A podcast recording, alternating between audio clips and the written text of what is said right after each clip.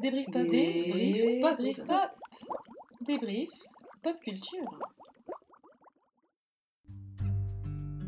Hello et bienvenue à Débrief Pop. Qu'est-ce que c'est? Débrief Pop, c'est un projet, c'est mon nouveau petit bébé euh, dans lequel on débriefe la pop culture. C'est un projet qui me tient à cœur et qui est mûri depuis quelques années, dans le cadre duquel je voulais débriefer des éléments qui semblaient à prime abord futiles, euh, parce qu'ils justement participent de la culture populaire, il y a toujours cette appréhension assez classiste par rapport à ces éléments-là, et justement leur redonner une valeur critique et euh, les entourer d'une réflexion, d'une analyse qui prouve que cela peut être des vrais sujets de conversation. Bonne écoute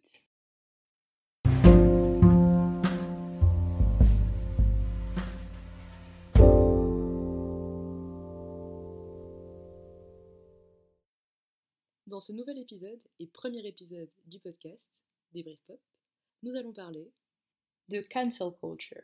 Je pense que beaucoup de personnes savent ce que c'est, en tout cas en entendaient parler, mais je voulais vraiment rentrer dans la substance de ses origines, de ce que ça veut dire, de ce que ça implique, est-ce que c'est une bonne chose, est-ce que c'est une mauvaise chose, voilà, et puis discuter autour du sujet. Et j'ai trouvé que c'était un bon, un bon épisode, une bonne façon de, lancer cette série euh, Débrief Pop.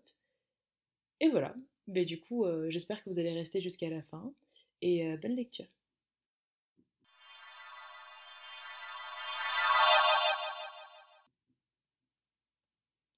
Alors, qu'est-ce que la cancel culture? Quand on traduit cancel culture, ça se traduit par euh, culture de l'annulation, ou plus justement culture du boycott, de la dénonciation. D'aucuns de l'appeler culture de l'humiliation publique, de l'interpellation, de l'anéantissement. Puisque cancel, ça veut dire anéantir, ça veut dire annuler, mais ça a aussi pas mal de ramifications dans les comportements des gens, et ça peut justement mener à ces comportements-là, à une délation, donc euh, le fait d'accuser quelqu'un, et à, euh, pour certains, de l'humiliation publique. Alors c'est quoi la cancel culture en substance? Il s'agit d'une pratique qui vise à dénoncer publiquement une personne ou des individus responsables d'actions ou de propos, de comportements qui sont perçus comme étant problématiques. Je fais des guillemets dans les airs, mais problématiques, vive eux guillemets. Et c'est une pratique qui est particulièrement forte dans les réseaux sociaux, et notamment dans les médias comme, euh, comme Twitter. Je pense que beaucoup de personnes maintenant ou sur Insta ont vu des tweets sur Instagram euh, de personnes qui ont supposément été cancelled sur Twitter parce qu'elles ont dit des choses euh, problématiques, supposément.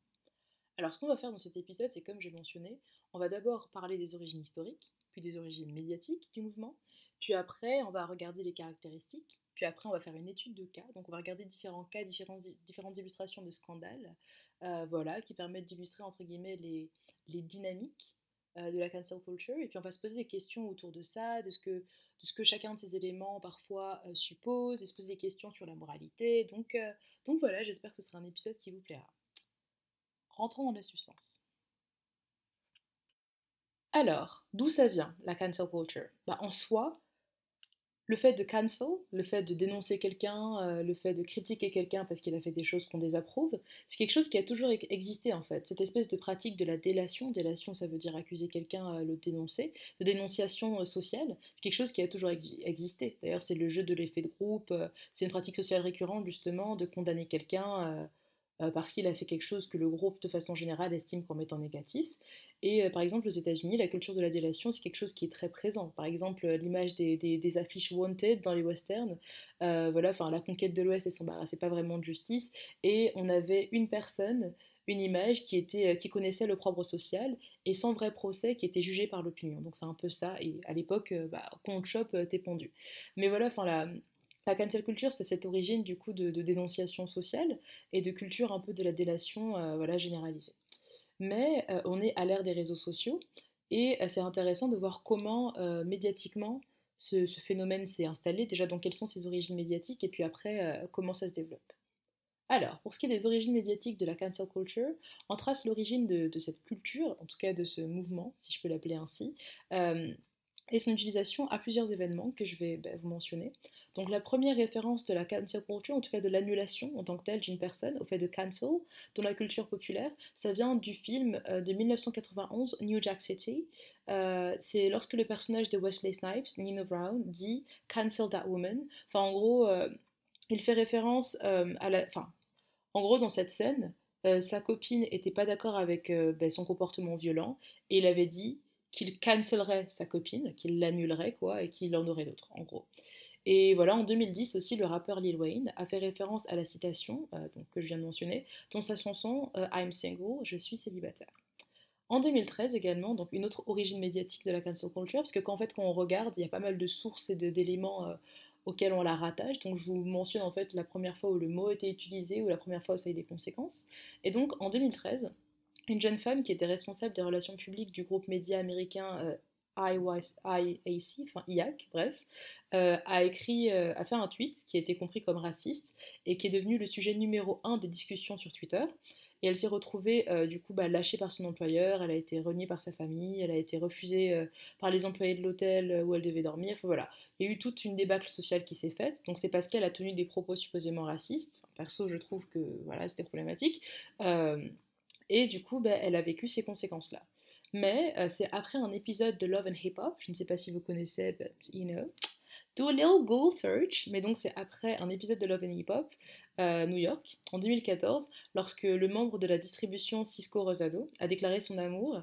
Euh, il a dit You're all cancelled. Et c'est quand il a utilisé ce, terme-là, c'est un peu moche ce que je le dis en français, mais bref, c'est quand il a utilisé ce terme que le terme il a gagné du terrain sur les réseaux et que Black Twitter, donc le Twitter noir, a utilisé le terme en général pour plaisanter et pour parfois exprimer du désaccord avec certaines, certaines opinions. Donc voilà, c'était utilisé un peu de façon, de façon drôle. Et un autre des usages populaires du terme a notamment été en 2016, peut-être que vous le savez, euh, avec, le avec, le hashtag euh, Taylor Swift is cancelled.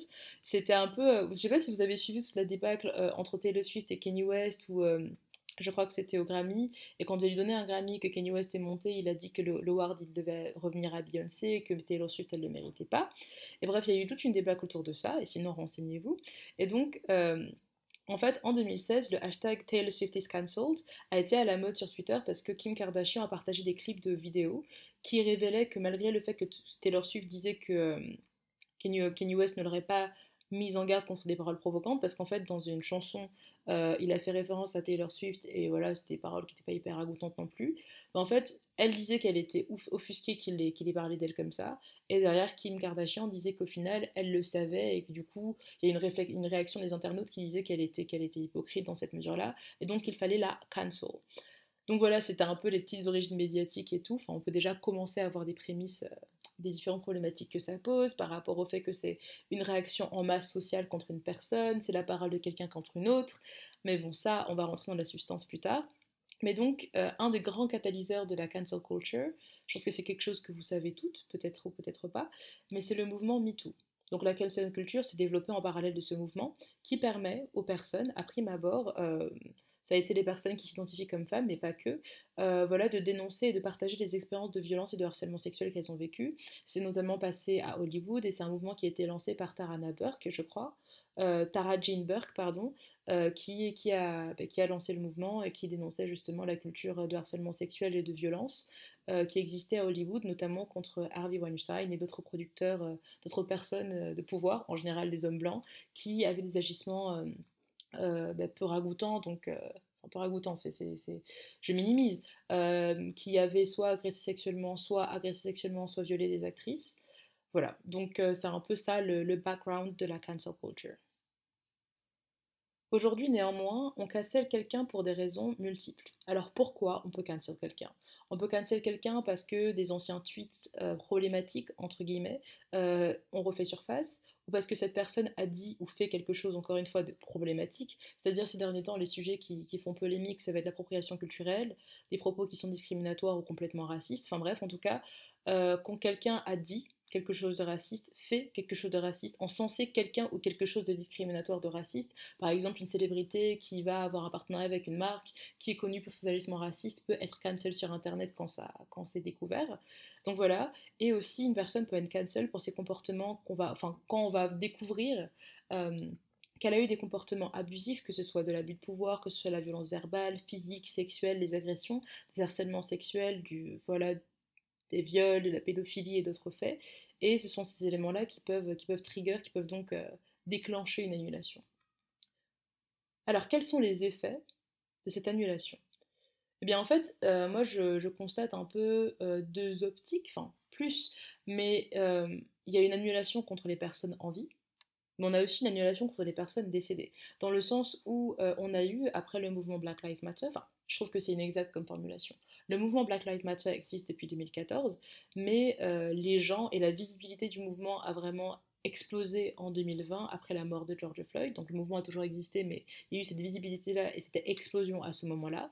Et quand euh, le mouvement a explosé, donc, on a eu pas mal de mouvements, notamment euh, de, relecture critique de l'histoire, et il y a eu beaucoup de mouvements de déboulonnement de statuts, de, personnages historiques comme, euh, euh, Victor Schellcher par exemple, entre autres personnes, ou Edward Colston à Bristol, qui étaient des personnes qui avaient contribué à l'esclavage, ou qui... Enfin voilà, des personnes qui sont des figures historiques encensées, et on réfléchissait justement à leur impact et, aux et, à l'impact qu'ils avaient laissé, et aux, actions discriminatoires, racistes et plus qu'elles avaient eues.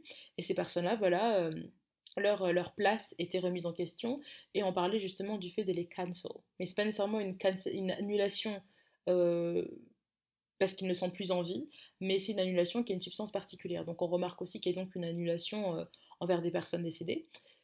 Et donc parce que ces personnes ne perdent pas vraiment enfin, ça affecte leur réputation, mais ne sont, elles ne sont plus en vie pour en, pâtir, donc euh, est-ce que ça les affecte vraiment? Et donc voilà, on a cette dichotomie-là avec les personnes décédées, on a les personnes en vie, donc qui vont vivre la délation en chaîne, et les effets de l'annulation, ça va être donc une stigmatisation, une viralisation aussi, parce que euh, on va parler d'elles partout, elles vont condamner euh, à une échelle immense, et elles vont en général avoir, ça va avoir des effets sur sur leur gagne-pain, sur leurs finances, elles vont perdre des contrats, des opportunités, et évidemment leur réputation et leur perception par le public va être grandement affectée. Et donc cette culture conduit souvent à l'ostracisation, l'exclusion complète en général, la perte d'emploi des personnes ciblées, pour condamner la personne, soit pour un comportement privé avéré ou supposé, ou pour des déclarations publiques. Et la personne critiquée, en fait, elle va en général être expulsée, des cercles sociaux et ou professionnels, sur les médias euh, ou dans le monde physique, ou les deux. Elle est donc annulée, elle est cancel, elle est expulsée. Et le fait de cancel quelqu'un, ça correspond un peu à un boycott. C'est le retient du soutien financier, du soutien politique, du soutien social et économique. Le plus souvent, c'est un soutien qui va être donné et retiré donc à une célébrité, à une personnalité politique, euh, à un homme d'affaires, etc. Voilà. Et ce boycott, du coup, ce retrait public du soutien dont bénéficie cette personne, est souvent fait d'une manière qui informe d'autres personnes, d'où l'effet de délation publique, donc, euh, qu'elles devraient également retirer leur soutien, euh, voilà, euh, au, détriment d'être perçu comme justement étant aussi problématique que l'autre. Donc on a aussi, on peut être problématique par association. Si tu ne cancels pas la personne qui est cancel généralement, tu vas être cancel aussi. Voilà, donc on a le jeu de l'effet de groupe aussi qui pointe le bout de son nez. Et justement, il y a beaucoup de débats sur la question. En effet, la cancel culture, donc cette culture de l'annulation et le fait même de cancel quelqu'un, c'est une pratique qui suscite justement la controverse euh, et qui soulève de nombreuses interrogations. On a de nombreuses instances, par exemple, où un artiste problématique, entre guillemets, va, va être considéré comme étant problématique d'ailleurs parce qu'il va tenir des propos qui sont discriminatoires, ou il a tenu de tels propos par le passé, et donc un tweet va refaire sur Strass quelques années plus tard, euh, ou alors on a eu un artiste qui a été coupable d'agression sexuelle ou de violence et ses actes sont découverts, et donc se pose la question du boycott, est-ce qu'il faut complètement boycotter ces personnes? Comment va s'exprimer le boycott? Est-ce que ça va être financier? Est-ce que ça va être moral? Comment ça se passe? Et quelles sont les implications qu'on veut que ce boycott ait? Quel est l'effet escompté Est-ce qu'il faut condamner une personne pour des propos qu'elle a tenus par le passé? Est-ce qu'il ne faut pas accepter les excuses publiques d'une personnalité médiatique? Mais dans quelle mesure peut-on considérer que ces excuses sont sincères? Sommes-nous en position de condamner moralement ces personnes? Est-ce la chose à faire? Faut-il séparer l'homme de l'artiste? Je mets des guillemets dans les airs Qu'est-ce que ce boycott implique au-delà d'une condamnation morale? Est-ce que cette culture de l'annulation ne va pas trop loin? On se posera aussi d'autres questions connexes. Est-ce que c'est efficace? Qui est cancel, qui est annulé et qui est protégé? Est-ce que c'est une, une, punition adéquate? Et quelles en sont les critiques? Est-ce que cette culture de l'annulation a du bon finalement?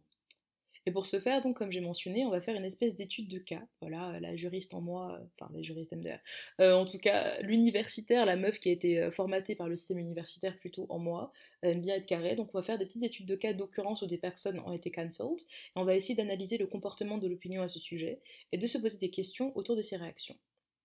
Donc comme j'ai mentionné comment s'illustre la, la, cancel culture, on a une dichotomie, en tout cas c'est celle que je choisis de mettre en avant, entre la façon dont ça va affecter les personnes qui sont en vie et des figures historiques qui sont donc décédées.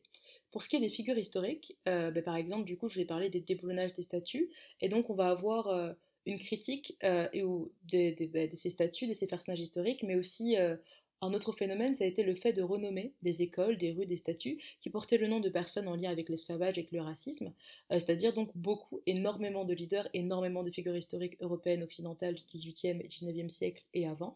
Et donc on a eu euh, comme je l'ai mentionné en 2020, mais bien plus tôt, hein, c'est pas comme si c'est parce que c'est devenu mainstream que c'est quelque chose qui n'était pas critiqué avant, mais on a eu vraiment une explosion à ce moment-là, et on a eu donc une découverte, en tout cas une mise en lumière de ces éléments problématiques, des propos racistes et discriminatoires, de leur contribution à euh, justement à la violence raciste qui a déferlé à l'époque et qui encore existe aujourd'hui, mais ça c'est une autre conversation. Euh, en fait, ce qui est intéressant justement, c'est un peu comme ce qui se passe maintenant, c'est-à-dire que on a découvert ou mis en lumière des éléments problématiques. C'est un peu comme euh, maintenant le fait que le tweet, un ancien tweet d'une personnalité célèbre va devenir viral, et c'est un peu ça. Euh, ben, le côté beaucoup moins ragoûtant de la personne euh, ben, devient viral. Et donc on a cette information qui devient virale, et on a un groupe de personnes, une communauté de personnes en général, qui, ben, par exemple, a été la communauté opprimée par la personne, qui a les marqueurs que la figure critiquée vilifiait, et donc cette communauté-là va s'insurger. Et ça mène donc, euh, bah, comme je vous ai dit, au déboulonnage, euh, au, fait de renommer les noms. On a par exemple vu, comme je vous ai mentionné, le déboulonnage de la statue de Victor Schellcher, euh, voilà, dans les Antilles, et on a eu à Bristol, donc dans une île en Angleterre, le déboulonnage de la statue d'Edward Colston vers la rivière Avon parce que justement c'était un marchand d'esclaves, parce que c'est une ville comme beaucoup de villes. Ça, par exemple, Bordeaux est une ville qui s'est fondée sur une économie fondée sur l'esclavage, entre autres villes européennes. Et donc on a eu pas mal de débats autour de ça. Pour certains, c'est quelque chose qui était poussé à l'extrême, c'était une remise en question de l'histoire qui était excessive. Et je trouve que c'est intéressant de voir euh, la réaction du public, l'attachement à l'histoire justifié ou illégitime parfois, et la question de la représentation de cette histoire et des personnes qui peuvent être mises en avant. C'est intéressant parce que ça soulève des questions euh, quid de toutes les figures et de, tous les personnages publics encensés historiques, parce que si on regarde dans la substance euh, des, actions qui ont été commises, bah, il y a beaucoup de personnages du XVIIIe siècle, XIXe siècle, euh, qu'on va, encenser à l'école, qui sont dans les livres et tout ça, ayant été élevés et ayant été dans le système institutionnel français dans pas mal des pays où j'ai habité, où j'ai eu beaucoup beaucoup de figures qui ont été encensées, on apprend beaucoup d'informations sur beaucoup de figures qui derrière étaient racistes, voilà. Et donc, je pense que c'est intéressant parce que pour certains, ils, se disent, mais si tout le monde est problématique, au bout d'un moment, on n'arrivera jamais au bout. Et donc, pour certains, c'est un peu too much de remettre en question la chose, tu vois. Et, euh, mais je pense que c'est important, je pense, de remettre les personnages dans leur contexte historique et de ne pas encenser une figure sans transmettre la diversité de ce qu'elle représentait. Et c'est une opération qui, à mon sens, encourage la relecture et l'interprétation critique de l'histoire. Après, ça a des coûts, ça a des coûts financiers. Euh, ce sont des enjeux aussi de relecture, des enjeux de mémoire qui sont importants. Et c'est un travail historique qui est lourd. Et voilà. Mais pour beaucoup de personnes, ils se disent, bah, tout ce taf-là, ça prend beaucoup de temps. Quid des autres questions sociales? Est-ce qu'on a vraiment besoin de savoir ça? Mais en même temps, l'éducation et l'information, c'est une, une puissance et c'est un pouvoir immense en société. Donc c'est hyper intéressant en fait, parce que ça pose des questions qui sont importantes. Et pour moi, je pense que la relecture de l'histoire et le fait de mettre en avant le fait qu'une personne n'est pas tout rose et de ne pas présenter une version, une version tranquille de l'histoire, ben, c'est important, parce que dans tous les cas, en plus, c'est pas une personne qui peut s'ouvrir l'opprobre dans la vie, c'est quelque chose qui va être fondé en fait sur des éléments historiques qu'on aura constatés, et c'est un personnage qui est consacré. Euh, et dont la plupart ignorent justement les, actions, et ça permet de maintenir une image, un stéréotype entre guillemets infondé, euh, de créer une culture historique où on normalise certaines actions, parce que si cette personne peut exister dans l'histoire, connaître la postérité, sans que son impact négatif ne soit remis en question et qu'elle soit connue uniquement pour des bonnes choses qu'elle ait faites et qu'elle soit encensée comme une figure représentative de la nation ou de l'histoire, ben, ça pose des questions clairement sur l'éthique et la moralité et sur la façon dont on veut que la, enfin, sur ce qu'on veut euh, que la postérité représente en fait. Est-ce qu'on ne choisit que de montrer des bonnes choses? Est-ce qu'on choisit seulement de montrer une histoire euh, qui nous arrange? Ou est-ce qu'on choisit de se confronter justement au fait que l'histoire est profonde, compliquée et que les personnes sont multidimensionnelles et en général ont des aspects toxiques? Donc voilà, je pense que c'est intéressant. Ce qui est intéressant aussi, c'est que c'est une problématique spécifique parce que ce sont des personnes qui sont décédées. C'est-à-dire que là, on trouve des éléments qui vont être basés en faits, écrits sur un bouquin, sur un truc. Et je pense que justement la question de la factualité ici, elle est importante parce que c'est pas la même que maintenant, dans le sens où euh, maintenant, quand on va voir une personne qui va être virale ou qui va être cancelled, ça va être sur des faits allégués et supposés. Et on a, et il y a plus une culture de, enfin, ma parole contre la tienne, plutôt que euh, bah, les figures historiques, dans le sens où c'est maintenant Surtout quand c'est un, sujet qui va, qui va, c'est une polémique qui va concerner une ou plusieurs personnes qui sont l'une contre l'autre, ça va souvent être du he said, she said, et la façon de vérifier justement que les faits et les éléments mentionnés pour cancel la personne sont vrais, ben, ça va être difficile en fait à établir. Donc voilà. Après avoir brièvement évoqué la façon dont la culture de l'annulation affecte les figures historiques, on va faire un focus sur la partie la plus intéressante, sur le T, sur la façon dont elle affecte les personnes qui sont en vie au moment de la délation.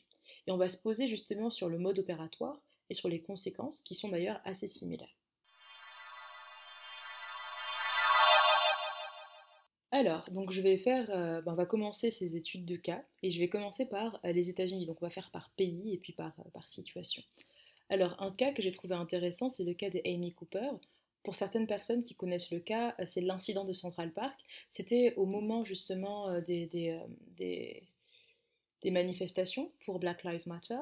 Euh, et on a eu, euh, ça coïncidait en fait avec plein d'incidents racistes qui, pétaient. Je sais pas pourquoi tout le monde était en mode wow, let's, let's go and be racist. Anyways, mais euh, en parallèle, qui était beaucoup plus remarqué parce qu'on était dans un climat justement où on critiquait et on dénonçait plus fortement. Donc dénonciation, culture de l'annulation, tu captes. Et donc Amy Cooper, c'était une femme blanche qui a appelé les services d'urgence à propos de Christian Cooper, j'ai été étonnée qu'ils aient le même nom mais ils sont absolument pas related, qui était un homme noir. Euh, lors d'un différent qui est viral, et donc ça s'est passé à Central Park. En gros, euh, Christian Cooper euh, avait, avait un chien, je crois, et Amy Cooper a appelé les services d'urgence en disant qu'il la menaçait, que c'était pas normal, qu'il se balade avec son chien dans Central Park. Bref. Et donc c'était une situation ridicule, mais qui montre du fait que le fait d'exister en tant que personne noire dans un monde raciste n'est absolument pas easy. Et donc euh, cette femme-là, euh, bah, au final, elle a été licenciée de son travail, elle a été accusée d'un délit pour avoir déposé un faux rapport de police. Voilà.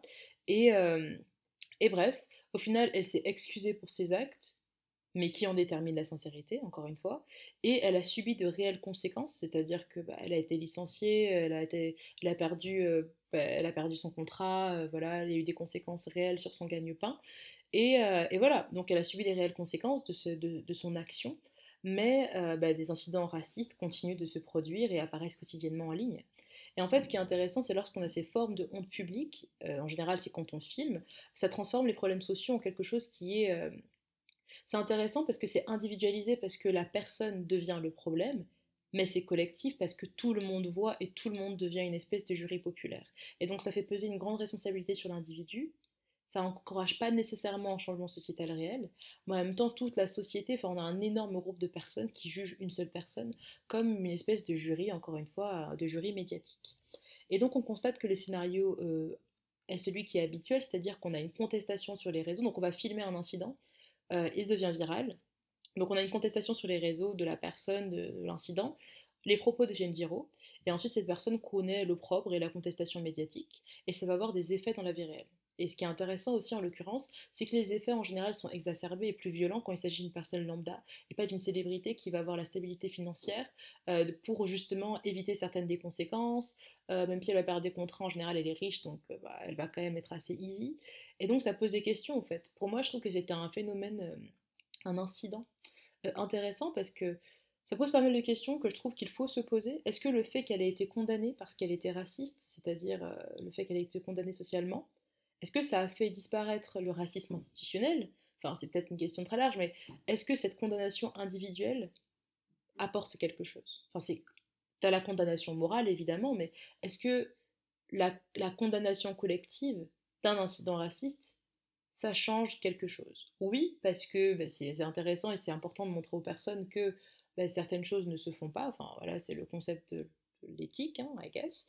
Euh, voilà, mais c'est quand même délicat parce que, comme j'ai dit, donc c'est normal de condamner moralement le raciste, le racisme, pardon. Et devant la loi, euh, le, le, racisme, justement, c'est un crime de haine, c'est un hate crime. Mais ce qui est intéressant dans, cet incident-là, c'est que la punition la plus forte qu'elle ait vécue, elle, c'était pas la punition légale, donc le fait que, bah voilà, elle ait été arrêtée pour avoir, euh, pour avoir pas, pour s'être inscrit en faux, mais voilà, c'est ça, pour avoir déposé un faux rapport de police, mais plus parce que euh, elle a subi la délation et l'humiliation sociale et des pertes financières. Et ça pose la question de savoir est-ce que c'est une, une, punition appropriée Et est-ce que ça doit l'être? Est-ce qu'il faut qu'on encourage justement ces phénomènes pour condamner les personnes qui vont faire preuve d'actes qu'on va considérer comme étant racistes?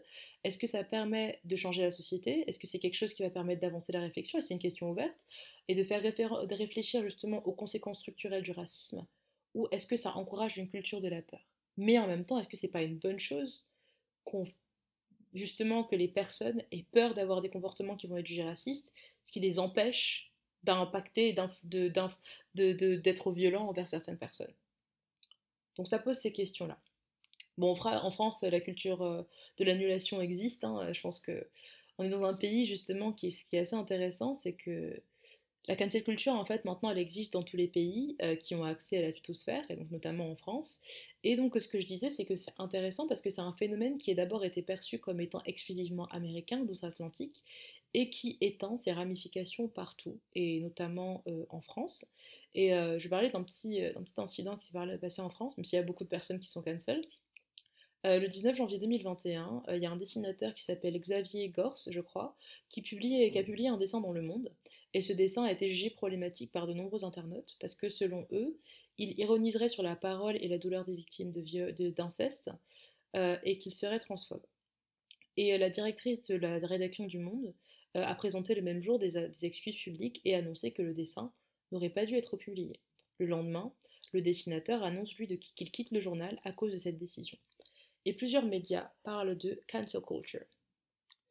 Euh, et, voilà, certains sociologues de dire que la controverse autour de ce dessin était typique de cette culture de l'annulation. Et en fait, ce que je voulais mentionner, c'était que le, fait que la directrice de la rédaction s'est immédiatement excusée, ça montre l'ancrage de la cancel culture dans un pays comme la France, où le culte du politiquement incorrect fait rage, euh, dans lequel la liberté d'expression est souvent brandie comme un rempart pour permettre de valider tout type de propos, notamment des propos qui peuvent être discriminatoires. Et donc ça montre que ce phénomène et ses codes ces codes euh, voilà, se sont transférés en France également. Et, euh, voilà, donc on a quand même ce... enfin, ce que je voulais dire, c'était que on a le même mode opératoire, on a une contestation sur les réseaux, une critique du caractère problématique, et puis la conséquence, la délation, la, critique publique, et le fait que le dessin de l'artiste n'ait pas été publié. Voilà. Une autre étude de cas que je trouve vraiment intéressante, c'est euh, le cas de la Corée du Sud qui, pour moi, exemplifie bien les différentes dynamiques de la cancel culture. Alors, en Corée du Sud, je vais faire un focus sur deux types de scandales et d'éléments contestés. On va faire un focus sur le scandale du Burning Sun, qui peut être assimilé à la forme américaine initiale de la cancel culture, c'est-à-dire une dénonciation de comportements abusifs et d'agressions sexuelles euh, par des personnages publics. Et on va avoir le scandale, c'est un scandale qui pète énormément, surtout dans le monde de, la culture K-pop. Euh, ça va être le scandale lié aux allégations de harcèlement scolaire, qui voilà, a affaire avec la culture des idoles et la vague Hallyu, dont vous avez peut-être entendu parler, et qui exemplifie bien, à mon sens, euh, les opinions et réactions possibles lorsqu'une personne est ou va potentiellement être cancelled. Alors, je vais commencer par le scandale du Burning Sun et ce que ça illustre. Le scandale du Burning Sun, c'est une affaire juridique et médiatique sud-coréenne qui est relative à un nightclub de Séoul, euh, Séoul, la capitale de la Corée, pour ceux qui ne savaient pas, euh, qui abritait des activités illégales telles que la distribution de drogue à des clients privilégiés pour leur permettre, euh, voilà, trigger warning, de violer des clientes et qui donnait l'autorisation aussi d'entrer dans l'établissement à des mineurs. Et ces, nightclubs a été, on a eu des, des allégations de corruption d'agents de police et voilà d'un réseau de proxénétisme et de prostitution et des personnalités célèbres du monde de la K-pop se sont justement échangés des photos et des vidéos de violences ou d'agressions sexuelles sur des femmes droguées ou en état d'ébriété, sans que celles-ci soient consentantes, dont Seungri du groupe Big Bang. Alors euh, voilà, et justement, ce qui est intéressant, c'est qu'il a vécu euh, les effets, entre guillemets, c'est Hongrie, le focus, ça va être sur lui. Il a vécu les effets de la cancel culture, c'est-à-dire qu'il a été plus invité à rien, qu'il a perdu des contrats, qu'on a eu une annulation de concerts, et qu'il a mis volontairement fin à sa carrière, même si on soupçonne qu'il ait surtout été renvoyé par son agence. Il a été condamné notamment, euh, chargé pour prostitution, pour proxénétisme. Et je trouve que c'est intéressant de voir la réception du public à son sujet. Parce que Big Bang, c'est un groupe qui est incontournable de la seconde génération de la K-pop. Euh, je ne sais pas si vous écoutez, si vous connaissez, mais renseignez-vous. Et c'est un groupe qui a vraiment, à mon sens, contribué à lancer la vague Hallyu, euh, à, la faire connaître dans le monde entier. Euh, moi, je sais que j'ai Big Bang, c'est l'un des premiers groupes que j'ai écouté. J'avais un crush énorme sur G-Dragon, même si lui aussi, il y a pas mal de débats autour de lui sur le fait qu'il était cancel, tout ça. Je dis pas que mon crush est maintenu, je dis que quand j'étais plus jeune, je l'avais. Et, Et donc on a euh, en Corée du Sud une culture des fandoms qui est quand même hyper particulière et on a une marketisation euh, hyper spécifique des idols comme des boyfriend ou girlfriend material et on a un rapport assez toxique de proximité justement fan-idol et la relation que les agences créent. Et je trouve que c'est intéressant parce que ça montre, en fait, ça illustre pourquoi certaines personnes ont réagi de la façon dont elles ont fait. C'est-à-dire que certains fans, donc des die-hard fans qui excusent tout parce qu'elles idéalisent littéralement la personne, de dire qu'il n'était pas responsable, de dire qu'il fallait l'excuser, de dire qu'il n'était pas responsable des agissements de ses fréquentations. En gros, de dire, bah, lui, il a été en contact avec cette personne, mais il a fait que partager des vidéos, tant qu'il a vu les personnes, c'est pas grave. Hmm, voilà, on peut voir entre guillemets les défaillances et les lacunes de ces raisonnements, mais d'autres aussi de dire que ce comportement était complètement immoral et qu'il devait être condamné.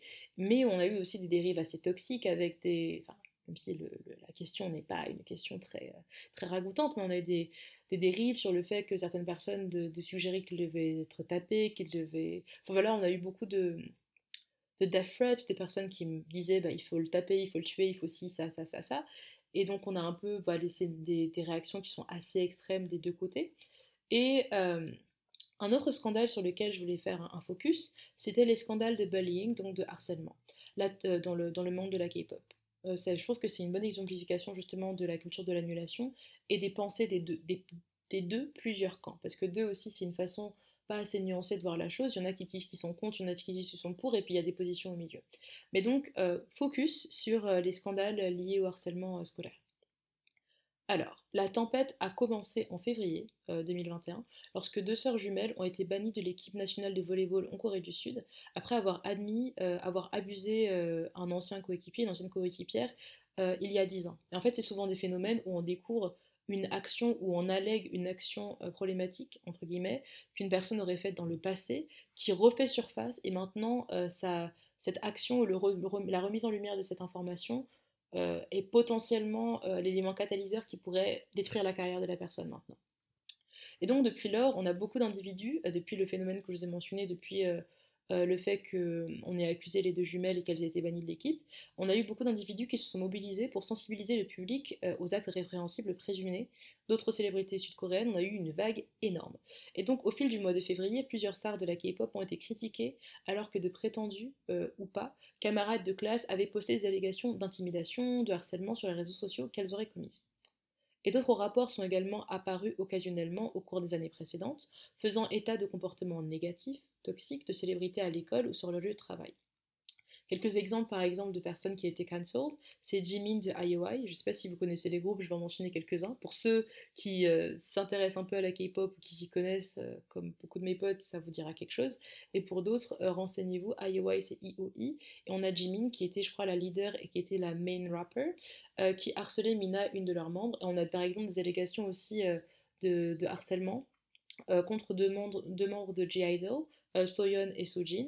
On a pas mal d'acteurs aussi contre lesquels on a des allégations, prouvées ou non, euh, de, voilà, de, de, violence. Euh, par exemple, il y a eu une grosse...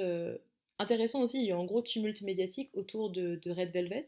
Pour ceux qui ne connaissent pas, c'est un groupe coréen populaire de la troisième génération.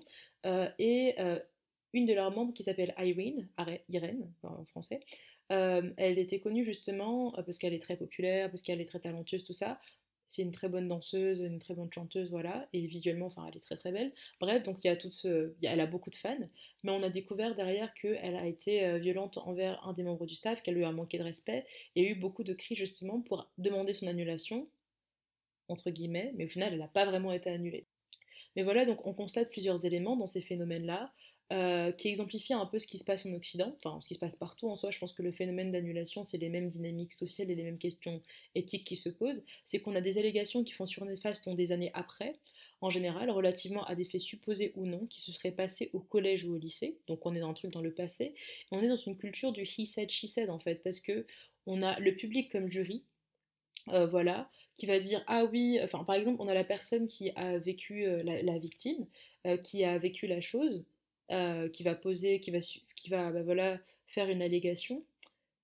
Et donc on va voir la, position de la personne qui se présente comme victime, et on va voir la position de la personne qu'on présente comme étant l'abuseur, qui va présenter sa version des faits, et ces deux versions des faits qui, se fight en fait. On, est sur une culture de, on confronte les pensées, enfin la position de l'un, la position de l'autre, et on a le public, les gens, les internautes comme jury, et ça pose vraiment la question aussi de la notion de justice, et de la subjectivité de la question de l'éthique de la moralité, parce que c'est chacun décide selon son propre compas moral, et chacun s'octroie le droit de décider sur la, véracité de certains propos, sans avoir nécessairement les moyens de vérifier la sincérité de ce qui est dit.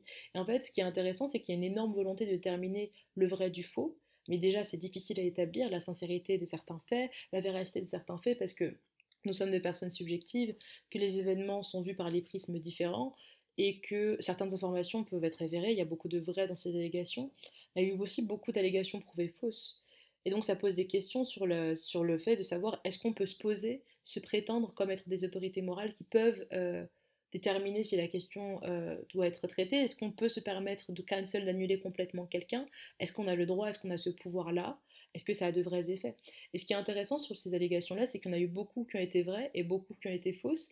Et pour certains, c'est un vrai phénomène, une vraie polémique, politique d'acharnement et une vraie volonté de certains de ruiner les carrières de certains artistes. Et, euh, et justement, le seul fait même parfois qu'il y ait des allégations peut ruiner la carrière de certains. Par exemple, il y a eu un scandale avec Hyunjin de Stray Kids, c'est un groupe de la quatrième génération, je crois. Je sais pas quand ils ont débuté, mais bref. Euh, du coup, c'est un mec du groupe et on a eu des allégations de harcèlement verbal quand il était, quand il était au, lycée, je crois. Et justement, euh, je crois que sa compagnie a porté plainte mais ça a affecté ses activités. Et il me semble que ce scandale, on a découvert qu'au final, la personne qui l'avait dit avait menti.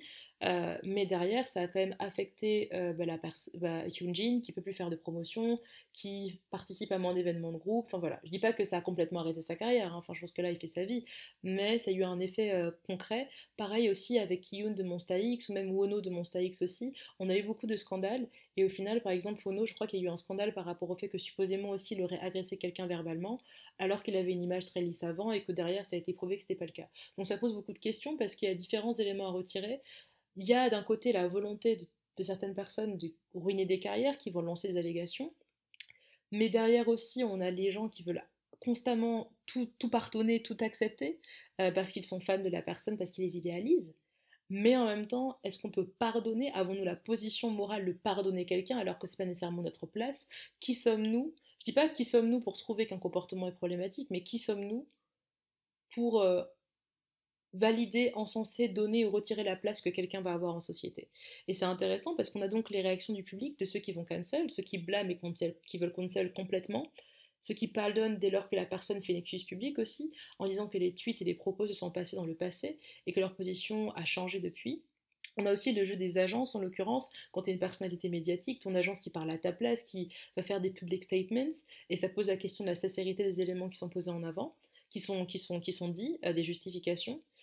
Mais aussi, on a différents types de réactions de ceux qui sont cancel, parce qu'en général, par exemple, on va voir soit les agences qui vont parler, qui vont faire front pour eux, donc faire façade et qui vont nier les allégations, soit la personne qui va faire un message personnel court dont on peut nier la sincérité parce que c'est quelque chose qui va être succinct, soit une personne aussi qui vont faire des messages longs et détaillés niant les allégations. Je crois que Sujin de, de G-Idol, justement, pour euh, contester les allégations qu'elle a vécues, enfin qu'elle a subies justement de, en tout cas contre elle plutôt, euh, de harcèlement, elle a fait un compte rendu détaillé de tous les faits. Et en fait, quelles que soient les réactions, euh, bah, les mêmes questions se posent et quelles que soient les réactions des deux côtés, tant des personnes qui défendent que des personnes qui se retrouvent attaquées et qui se défendent, on remet toujours en question leur véracité, on remet toujours en question la sincérité en fait. Et donc se pose la question de la justice, dans quelle mesure c'est juste des deux côtés de se comporter d'une telle manière X de mentir à son public, par exemple, quand les allégations sont vraies, de l'autre côté, de pardonner constamment juste parce qu'on idéalise quelqu'un, de l'autre, euh, de complètement vouloir annuler la vie, la carrière, l'existence de quelqu'un parce qu'elle a fait une chose qui nous déplaît. Donc voilà, et c'est très intéressant parce que comme j'ai dit, les personnes exposées pour avoir adopté un comportement controversé sont souvent interpellées et critiquées sur les réseaux sociaux, analysées pour savoir si ce qu'elles ont fait est digne de rédemption, et puis euh, parfois on voit si on peut leur donner une seconde chance, ou alors leur carrière est brusquement interrompue, mais justement, ça repose encore une fois la question du rôle du public. Qui donne une seconde chance? Pourquoi l'opinion a-t-elle autant de poids? Et pourquoi justement on a cet effet de groupe? Est-ce que les personnes individuelles de l'opinion pensent vraiment ça? Ou c'est un effet de groupe, le fait d'avoir peur de pas être euh, d'être à contre-courant et de se retrouver justement euh, ben, cancel parce qu'on a dit qu'on était contre le groupe, euh, contre la pensée majoritaire quoi? Et donc voilà, c'est intéressant parce que la vie et la carrière de personnes se retrouvent soudainement entre les mains du public. Et ça, euh, est-ce que c'est quelque chose qui est acceptable ou pas? La question est ouverte. Et euh, justement, une autre question que je voulais soulever aussi, donc comme j'ai mentionné euh, Irène de Red Velvet, Irene, et le fait qu'il euh, y a eu donc des cris pour le fait qu'elle soit cancel, mais que derrière ça n'a pas vraiment eu d'effet, je pense que ça pose la question de qui peut offenser et qui ne peut pas. Ça pose aussi la question de la notion de célébrité et de passing, de dire qui passe, tu vois, qui peut se permettre de mal agir, qui bénéficie de la rédemption. Et beaucoup de considérer qu'il faut laisser une chance, d'autres euh, et d'autres de considérer qu'une personne avec une grande plateforme a une responsabilité pour le public et doit subir le propre. Euh, mais est-ce que le propre c'est légitime comme punition? Par exemple, une personne pour moi qui exemplifie bien, un peu comme Irène des Red Velvet aussi, euh, cette question de la protection et de la non-protection, c'est Adèle. Il y a eu un moment, je ne sais pas si vous êtes au courant, je crois que c'était l'année dernière, en fin de l'année, je sais plus quand, fin d'année 2020, il y a eu une, dans une vidéo sur Insta, Adèle a porté des bantou notes. Donc des bantou notes, pour ceux qui sont pas au courant, c'est une coiffure du coup africaine où on va faire, euh, où une personne va littéralement avoir des notes, des nœuds euh, dans ses cheveux. Je peux mettre une photo euh, sur la page du podcast si vous voulez, et sinon tapez bantou, B-A-N-T-U, et notes comme nœud, N-H-N, oula, K-N-O-T-S. Et donc elle a porté des bantou notes, donc une coiffure africaine, et une tenue, pour le moins questionnable, c'est mon opinion, euh, pour célébrer le carnaval de Notting Hill. C'est un carnaval qui se déroule à Londres régulièrement et qui a été annulé à cause du Covid. Ce carnaval, il est connu justement pour célébrer et euh, organisé, réalisé par la communauté caribéenne, euh, parce qu'il y a beaucoup de personnes des Antilles bah, en Angleterre à cause de la colonisation. voilà. Mais, bref, du coup, il y a eu ce carnaval-là. Et donc, Adèle a été rapidement accusée par les utilisateurs de Twitter, dont beaucoup viennent des États-Unis d'ailleurs, d'appropriation culturelle pour l'utilisation de la coiffure. Et c'est intéressant, en fait, de voir que ceux qui critiquaient et ceux qui protégeaient, enfin, de voir ceux qui critiquaient et ceux qui protégeaient, certaines personnes de dire que comme elle avait grandi à Tottenham, qu'elle avait été entourée de personnes noires, de personnes caribéennes, qu'elle comprenait que c'était ok qu'elle avait un pass, que c'était pas de l'appropriation culturelle, et certains noirs jamaïcains, justement, donc jamaïcains spécifiquement, et qui sont plus proches de la culture bah, du coup associée au carnaval, de dire qu'eux, ils n'étaient pas offensés, alors que d'autres, justement, bah, qui n'étaient pas de Jamaïque, de dire qu'ils étaient offensés, que c'était de l'appropriation culturelle. Et du coup, ça pose la question pour moi là de, qui a le bénéfice de la vexation. Est-ce que c'est suffisant pour annuler quelqu'un? Cancel. Dans le sens où est-ce que parce que tu es caribéen et tu considères que c'est pas offensant, ton opinion devait primer sur quelqu'un qui n'est pas du même système culturel que toi, mais qui est aussi afrodescendant Ça pose la question de savoir, voilà, euh, qui a le bénéfice de la fixation, qui peut dire qu'il est offensé, qu'est-ce qui offense. Mais ça pose aussi la question, donc c'est le point essentiel, de qui est protégé. Adèle, bah c'est euh, Adèle, euh, elle est encensée, elle est appréciée par le public, et je ne fais pas de, de, de, jugement de valeur sur sa personnalité, sur son talent ou quoi, c'est juste une constatation qu'elle a une très bonne réputation, et donc, elle bénéficie de la protection. Et au final, la contestation, elle a été de courte durée. Et euh, la carrière, la célébrité ou la réputation d'Adèle n'a pas, euh, à mon sens, été particulièrement affectée. Le fait que euh, ce moment de boycott n'a pas eu l'effet escompté pour certaines personnes, pour moi, ça pose la question de la pertinence du concept de boycott aussi. Est-ce que ça fonctionne vraiment? Est-ce que c'est une méthode efficace, seulement efficace contre certains, mais pas contre tous D'ailleurs, ce qui est intéressant aussi, c'est que, par exemple, je vous ai mentionné le fait que la cancel culture, elle s'est développée en parallèle du mouvement MeToo. Mais en fait, qu'on réfléchit des figures comme Weinstein, qui certes, ok, ont été euh, contestées euh, pendant un moment bref, ce sont des figures qui restent des hommes blancs, riches, qui bénéficient d'un bénéfice structurel. Et euh, on a eu par exemple pas mal de polémiques autour d'hommes assez similaires. Euh, je sais pas si vous voyez qui c'est euh, Dave Chappelle, c'est genre Dave Chappelle, c'est un humoriste américain qui a fait des blagues transphobes, il me semble, et un autre mec aussi, Shane Gills, qui est un homme blanc qui a tenu des propos racistes. Et au final, bah, ils ont toujours une plateforme, enfin ils ont été cancel deux minutes et au final ils ont toujours une plateforme.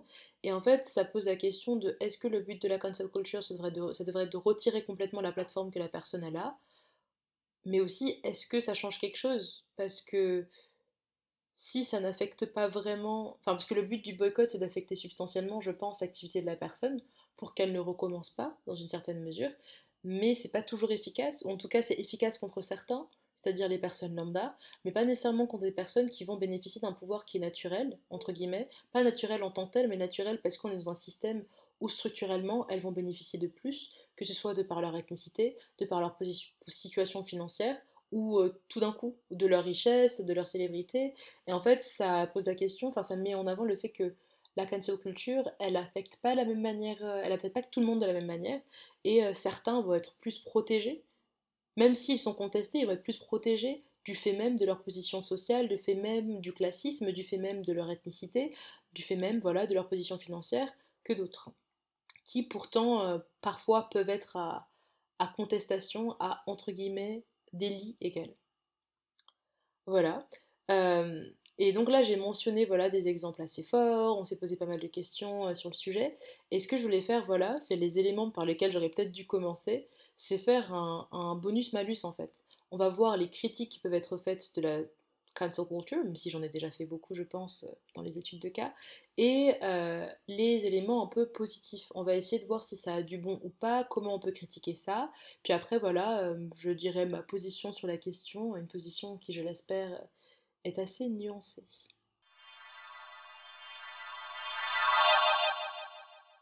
Alors, quelles sont les critiques qui peuvent être faites donc? Quels sont les aspects négatifs de la cancel culture? Eh bien, je pense qu'un des éléments qui revient le plus souvent, c'est la, notion de culture, du culte du collectif toxique.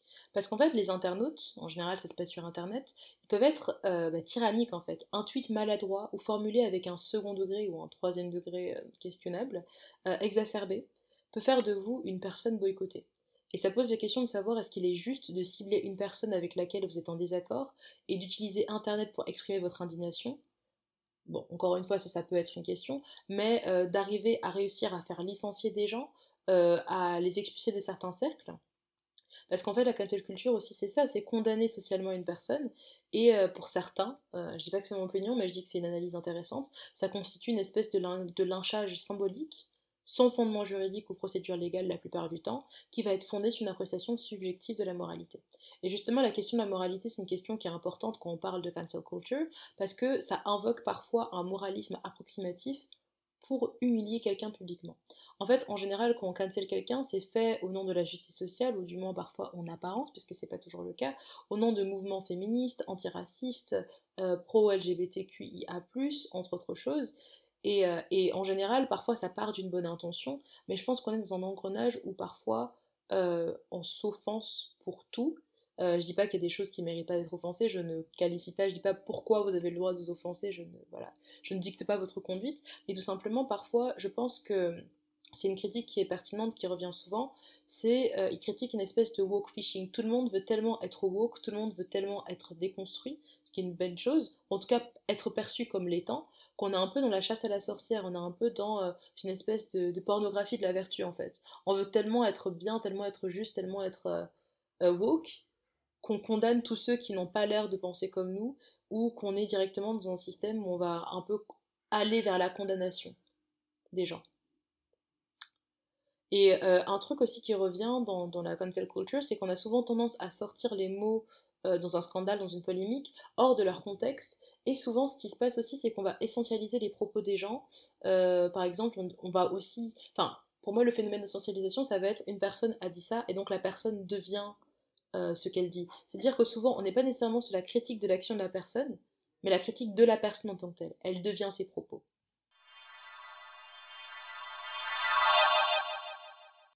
Ce qui est intéressant aussi, c'est qu'on peut avoir une espèce, on peut voir en tout cas, c'est quelque chose qui a été constaté, et je trouve que c'est une critique pertinente également, euh, qui est une espèce d'hypocrisie en fait. Parce que la moralité, c'est la dynamique qui est utilisée pour cancel, pour annuler quelqu'un, certains en l'occurrence, euh, voilà, et donc on va présumer qu'un acte isolé illustre complètement la moralité d'une personne, et donc on résume, euh, on présume, un, de l'immoralité de la personne, et deux, on limite la personne à sa supposée immoralité et à sa supposée culpabilité. Mais c'est cette même présomption euh, du coup de moralité qui est utilisée pour en sauver d'autres en fait. Ça revient à ce que je disais, qui est protégé, qui mérite la protection et qui ne la mérite pas. On va présumer justement de la moralité de la personne en disant bah c'était des propos qu'elle pensait avant, maintenant je suis sûre qu'elle pense plus ça, euh, elle a grandi, elle est plus mature, sa position je suis sûre qu'elle a changé, euh, pour essayer de la sauver. Pourquoi? Parce qu'elle est likable, parce qu'elle est populaire, parce qu'elle est drôle, parce qu'on l'apprécie, parce que parfois on l'idéalise. Et ça pose la question, donc comme j'ai dit, des personnes qui bénéficient de la protection de l'opinion, mais aussi de la façon dont l'opinion euh, crée, euh, bah, crée ses, moyens de jugement en fait. Parce que pourquoi X est sauvé alors qu'Y ne l'est pas? Pas pour dire que X devait être plus sauvé que l'autre, mais juste certaines personnes, par rapport à cette caractéristique, par rapport à, à comment elles vont être vues et perçues, par rapport à l'affiliation que la personne va avoir avec elle, vont être sauvées Mais justement, ça pose la question de la moralité parce que au final, si tu cancelles quelqu'un par rapport à, enfin, tu ne cancelles pas quelqu'un justement parce que toi tu l'apprécies, euh, mais tu vas cancel quelqu'un d'autre parce que tu ne l'apprécies pas. Enfin, pourquoi euh, Enfin, en mode, on a de la subjectivité qui joue entre les deux. Donc ça pose juste cette question-là. Et voilà, ça pose la question de la pertinence de la critique ou de la dénonciation. Si on peut choisir entre le fait d'en dénoncer certains, mais d'en protéger d'autres, en fonction de notre propre appréciation subjective de la personne ou de notre affinité. Et donc ça met en lumière le fait que cette espèce de jugement et de procès de moralité sur la place publique n'est pas nécessairement objectif. Euh, une autre critique aussi qui est liée à la moralité, c'est qu'on part aussi du principe qu'on sait mieux qu'eux et qu'on peut se faire euh, et qu'on peut se faire juge de la moralité des gens. Parce qu'en fait, on choisit, on pense qu'on est les meilleurs pour juger, pour dire ah cette personne est immorale, cette personne ne l'est pas. Et euh, c'est un système aussi qui nous exhorte un peu, qui nous force à choisir notre camp et à condamner l'autre camp prétendument moins moral que nous. On a, j'ai l'impression, une obsession dans la culture populaire actuelle avec le fait d'avoir une opinion sur tout, de nous décider sur quelqu'un et de trancher sur le sort de quelqu'un à l'image de la justice, donc de ce jury populaire dont je vous mentionnais, comme si c'était notre rôle, alors que ce n'est pas nécessairement le cas. Enfin, ça pose la question tout ça de la pertinence de l'analyse et la pertinence des jugements qui peuvent être rendus par l'opinion. Une autre critique aussi de la cancel culture, c'est que ça crée une culture de la peur. C'est une culture qui connaît des dérives. Euh, certaines personnes qui n'ont pas connu des actes négatifs, comme je l'ai mentionné, vont se retrouver à devoir s'excuser publiquement pour des choses qu'elles n'ont pas faites. Elles vont se retrouver jugées parce qu'on imagine des choses, parce qu'on imagine qu'elles ont commis certains actes, euh, voilà, et, euh, elles vont se retrouver affectées par ça, justement. Pour certains aussi, cette culture de la peur, ça va être que ça va forcer certaines personnes à arborer un, un parangon de vertu. Alors j'ai juste voulu caler parangon dans une phrase. Euh, ce que je veux dire, c'est que tout le monde va devoir prétendre en fait. Tout le monde, euh, certaines personnes vont prétendre ou se forcer à ne pas dire ou à dire certaines choses pour ne pas être cancel. Et ça pose la question de la sincérité et de la performativité de certaines personnalités médiatiques pour apparaître woke en fait. Par exemple, les, les influenceurs euh, qui vont mettre Black Lives Matter dans leur bio juste pour pas être critiqués comme étant racistes quoi. Mais ça pose aussi la question de la chasse aux sorcières qui s'ensuit quand elles ne le font pas. Parce que du coup, si tu fais pas ça, si tu fais pas. En fait, est-ce que tu as besoin de performer euh, ton, entre guillemets, ton activisme ou tes valeurs euh, pour ne pas être cancel? Est-ce que ça, ça veut dire que tes valeurs sont plus sincères ou plus véridiques? Mais aussi, quand tu les exposes, est-ce que tu les exposes parce que tu le penses vraiment ou parce que tu penses que c'est comme ça que tu vas être accepté et tu vas pas être cancel non plus? Donc ça pose ces questions-là. Et ça pose aussi la question de la responsabilité, comme je l'ai mentionné, surtout pour les personnalités médiatiques, qu'elles peuvent avoir au regard de la plateforme, puisque bah, si tu as la plateforme de la visibilité, que les personnes t'écoutent et sont influencées entre guillemets par tes propos, est-ce qu'il n'y a pas une responsabilité morale derrière justement de parler de certaines choses et de ne pas te comporter de façon quote unquote problématique pour ne pas affecter les personnes jeunes en face de toi? Mais euh, ça pose aussi la question de savoir, de savoir est-ce qu'on peut mettre vraiment cette charge morale là sur quelqu'un en sachant que ce sont des êtres humains individuels?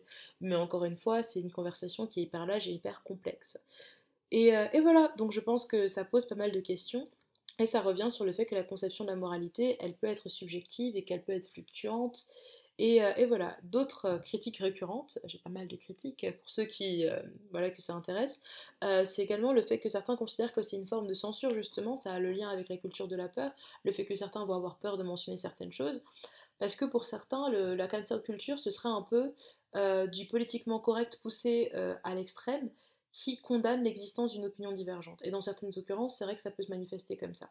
Une autre critique aussi, c'est que pour certains, euh, la cancel culture implique euh, que les gens ne sont pas capables de changement et ne donnent pas l'opportunité aux gens de changer. D'où euh, justement le fait que, pardon, mon, bras a craqué, le fait que, que, certains fans, par exemple, vont dire oui, mais il a changé depuis, et de dire justement, cette personne ne devrait pas être cancel, annulée, parce que bah, elle a changé entre temps, parce qu'elle peut changer de position, parce que les êtres humains euh, sont capables de grandir, de changer, de changer d'opinion.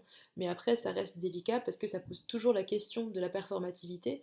Euh, voilà, de, puisque certaines personnes peuvent juste prétendre ou tenir certains propos parce qu'ils euh, vont être plus appréciés ou atteindre une certaine démographie, une certaine audience de personnes, et donc jouent le jeu de la perception, encore une fois, de la publicité, de la représentation et des représentations sociales de la perception, quoi. Donc en vrai, c'est toujours un débat qui ne, s'arrête pas. Voilà. Et, euh, et, ouais, mais après, euh, donc je viens de vous faire une grosse critique de la cancel culture. Je pense que c'est quand même intéressant aussi, et j'ai choisi de parler des éléments positifs vers la fin, euh, bah, de nuancer un peu et te dire que ce n'a pas que des aspects, c'est pas tout blanc tout noir en fait. Euh, c'est pas une dichotomie qui est si simple que ça. En effet, à mon sens, je pense que c'est important de mentionner que la cancel culture, euh, le fait de cancel quelqu'un, notamment quand on le connecte aux origines du mouvement, c'est-à-dire les mouvements de dénonciation tels que MeToo, c'est parce que ça provient d'un sentiment d'injustice. Lorsqu'on a une personne qui détient du pouvoir médiatique, euh, financier ou les deux, il peut y avoir une impression d'impunité.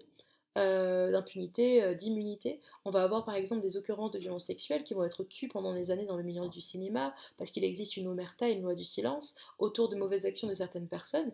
Et le fait justement qu'elles soient dénoncées, qu'elles sont called out, bah, en contrepartie, euh, bah, les victimes, elles peuvent finalement s'exprimer, quoi. Parce que sinon, dans le système habituel, dans le système du silence, les victimes se retrouvent acculées et ne peuvent pas demander justice. Et voilà, je pense que c'est important de dénoncer euh, parce que ça permet aux personnes marginalisées de demander des comptes là où le système judiciaire en général échoue.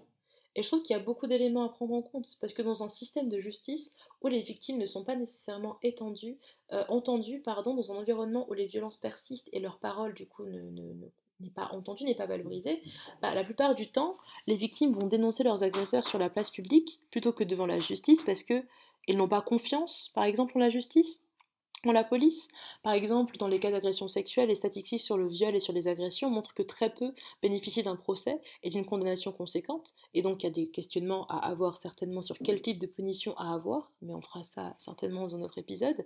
Et euh, la dénonciation, elle peut s'avérer nécessaire dans un système qui est défaillant. Euh, pareil par rapport au, au scandale lié au racisme dans la police. Parfois, c'est important de visibiliser sur la place publique quelque chose qui ne va pas être puni euh, par les institutions, parce que en général, les institutions sont cooptées par certaines personnes. Et euh, si, euh, par exemple, dans la police, je dis pas que c'est une généralité, mais je pense qu'on va faire un épisode sur la police et le racisme. si, par exemple, pour la police, comment juger le, racisme, juger la police, c'est l'IGPN, donc c'est la police qui juge la police. Quand tu peux pas te fier aux institutions pour te plaindre parce que ce sont les institutions qui se contrôlent elles-mêmes, ben, tu peux pas partir du principe qu'elles sont impartiales et que tu vas leur faire confiance. Donc je pense que c'est, ça peut être une bonne chose de dénoncer ou ça peut être pratique et la plupart du temps, la réaction collective de dénonciation permet justement à la justice de se bouger. Autrement, certaines affaires ne sont pas prises au sérieux. Par exemple, euh, Vanessa Fringora ou Adèle Haenel qui dénonçaient euh, Rugia et Matzneff, bah, dans les affaires justement de viol et d'agression sexuelle au cinéma, bah, c'était la dénonciation d'un système où la culture du viol persiste, et si elles n'avaient pas ouvert leur, leur voix, et si ces, critiques et ces, ces, ces dénonciations n'avaient pas été magnifiées justement par l'opinion, bah, il n'y aurait peut-être pas eu cette prise, en cette prise de conscience et cette prise en compte médiatique large, et il n'y aurait pas eu, même s'il n'y a pas eu de conséquences légales en tant que telles, parce que l'impunité existe encore, il n'y aurait pas eu déjà de révélation. Et le seul fait de mettre en avant, de mettre en lumière des occurrences de violence qui étaient tues, mais c'est déjà quelque chose qui change quelque chose, c'est quelque chose d'important en fait. Et la dénonciation, à ce sens, elle est nécessaire parce que sans cela, la mise en lumière et la parole de beaucoup de personnes ne seraient pas déliées et ça maintiendrait, comme j'ai dit, l'impunité. Je trouve que du coup, c'est important de tenir les gens responsables des choses problématiques, entre guillemets, qu'ils disent et font, et ça peut être nécessaire parce que ça peut permettre aussi de ne pas normaliser certains comportements. Comme j'ai dit, ça donne une voix aux personnes qui sont privées de leurs droits, les personnes qui sont moins puissantes. Parce que justement, ce qui est intéressant, c'est que les voix en général des personnes qui contestent, et la démographie qui utilise le plus souvent Internet et Twitter pour dénoncer des choses, bah, ça va être euh, les... Euh, allez, euh, les 16-30, 16-40, enfin ouais, 16-35, ça va être une proportion de personnes assez jeunes, des jeunes en général parfois qui sont progressistes, enfin ça va être une démographie de personnes dont en général la voix ne compte pas beaucoup. Quand on regarde notre système de, politique, nos systèmes de justice, on est dans une gérontocratie, c'est-à-dire un système de seniorité où les personnes plus vieilles dominent, et en général la voix de certaines personnes, les personnes plus jeunes, les communautés marginalisées vont être moins entendues, et justement ce phénomène de cancel culture et d'amplification entre guillemets médiatique, ça permet de donner plus de pouvoir et plus de puissance à certaines voix qui généralement en société n'ont pas, euh, bah, pas l'appétence, n'ont pas le pouvoir entre guillemets, ou la même magnitude que d'autres en fait. Et, euh, voilà, et puis c'est important aussi de se dire que cette, cette espèce de culture de l'annulation, bah, ça permet de, de confronter le système à des problèmes en fait qui existent. Ça pose la question de savoir pourquoi pourquoi la dénonciation en fait, pourquoi on en arrive là? Parce que si des personnes qui sont entre guillemets petites au vu de la magnitude du système ont besoin de faire remonter les lacunes, ont besoin de critiquer et de dénoncer certains éléments ou certaines failles systémiques, si bien que le système est défaillant, qu'il faillit à certaines catégories de personnes et qu'il faut le, mettre en avant en fait. Et pour certains aussi qui mettent en avant la culture de la peur, en disant oui, mais on peut plus rien dire, on peut plus ci, ça, ça, ça, ça. Je pense que, enfin, parfois, surtout dans les occurrences de, de, de violence, Parfois, ça peut être important que la peur change de côté dans une certaine mesure, parce que ça permet justement de, pallier à l'impunité, et euh, ça permet de dire que oui, il va y avoir des conséquences, et que même si c'est pas nécessairement une conséquence politique malheureusement, mais une conséquence publique, parce que pour beaucoup de personnes, la réputation c'est tout, la conception et la, la, conception et la façon dont on est perçu socialement affectent notre vie, enfin l'homme est un animal social, mais justement euh, euh, c'est important que euh, les failles soient visibilisées et c'est important que certaines personnes voilà, puissent s'exprimer sur certains sujets et que derrière les personnes qui bénéficient de certains bénéfices structurels ou, ou qui préfèrent que les sujets soient tus, ben justement, n'en parlent pas. Enfin, pour moi, je dis que la peur doit changer de côté dans le sens où, en tout cas dans certaines occurrences, parce que voilà, ça, ça arrête l'impunité. Certaines personnes vont se dire bon bah j'ai pas le droit de dire ça, c'est toxique ou bien je vais me prendre une avalanche médiatique si je suis raciste envers quelqu'un bah, du coup, euh, je vais pas avoir ces comportements-là. Enfin, peut-être que ça va pas changer leur moralité en tant que telle, mais si ça évite que certaines personnes soient blessées, ouais. La, la cancel culture, je pense que ça reflète aussi la prise de conscience d'une société qui, voit qui est insatisfaite par beaucoup de failles euh, des systèmes dans lesquels on, vit et euh, ça reflète cette prise de conscience là que les gens ne sont pas prêts à accepter ou ne sont plus prêts à accepter des choses qu'ils acceptaient avant ou auxquels ils n'ont pas pu résister dans le passé en fait. Et justement, euh, comme je l'ai mentionné, la cancel culture, c'est une forme de boycott. Le boycott, c'est une tactique qui était chérie justement dans les mouvements des droits civiques euh, pour provoquer un changement culturel, un changement sociétal. Et si on pense euh, à la cancel culture, la culture de l'annulation, dans une certaine mesure, c'est aussi un boycott culturel et c'est intéressant dans cette mesure, dans le sens où ça donne du pouvoir à ceux qui n'en ont pas, et ça redéfinit la dynamique de pouvoir, par exemple, entre les marques et les consommateurs. Ça va forcer les marques et un certain personnage public aussi à être plus transparents, et certains personnages politiques aussi, et ça donne un pouvoir, ça donne une amplitude à certaines personnes qu'elles n'avaient pas nécessairement. Parce que euh, justement, les boycotts ont donc longtemps été associés au mouvement euh, des droits civiques, dont le plus célèbre, c'était euh, le boycott de, de Montgomery Bus qui a commencé avec Rosa Parks. Et euh, le boycott, justement, c'est l'affirmation par les personnes qui n'ont pas le pouvoir en général qu'elles ne vont pas laisser le statu quo jouer, et c'est une marque de désapprobation et de contestation. Par exemple, avec euh, tous les débats autour de Matt Neff, autour de Rugia, autour de, de Polanski, dont ces réalisateurs célèbres qui ont voilà, réalisé des films hyper populaires, hyper connus, et qui ont pourtant agressé sexuellement des personnes, violé des enfants, qui ont été pédophiles, enfin, ces occurrences de violence-là il y a un débat autour de ça et la volonté de boycotter, par exemple, bah, elle se comprend. Pour certaines personnes, par exemple, ça se caractérisait par le fait qu'ils ne voulaient pas aller voir le film au cinéma et il y avait tout ce débat-là. Est-ce qu'on sépare l'artiste de l'homme de l'artiste, nanana? Est-ce que le fait d'aller au cinéma, ça va être encenser la personne et son travail?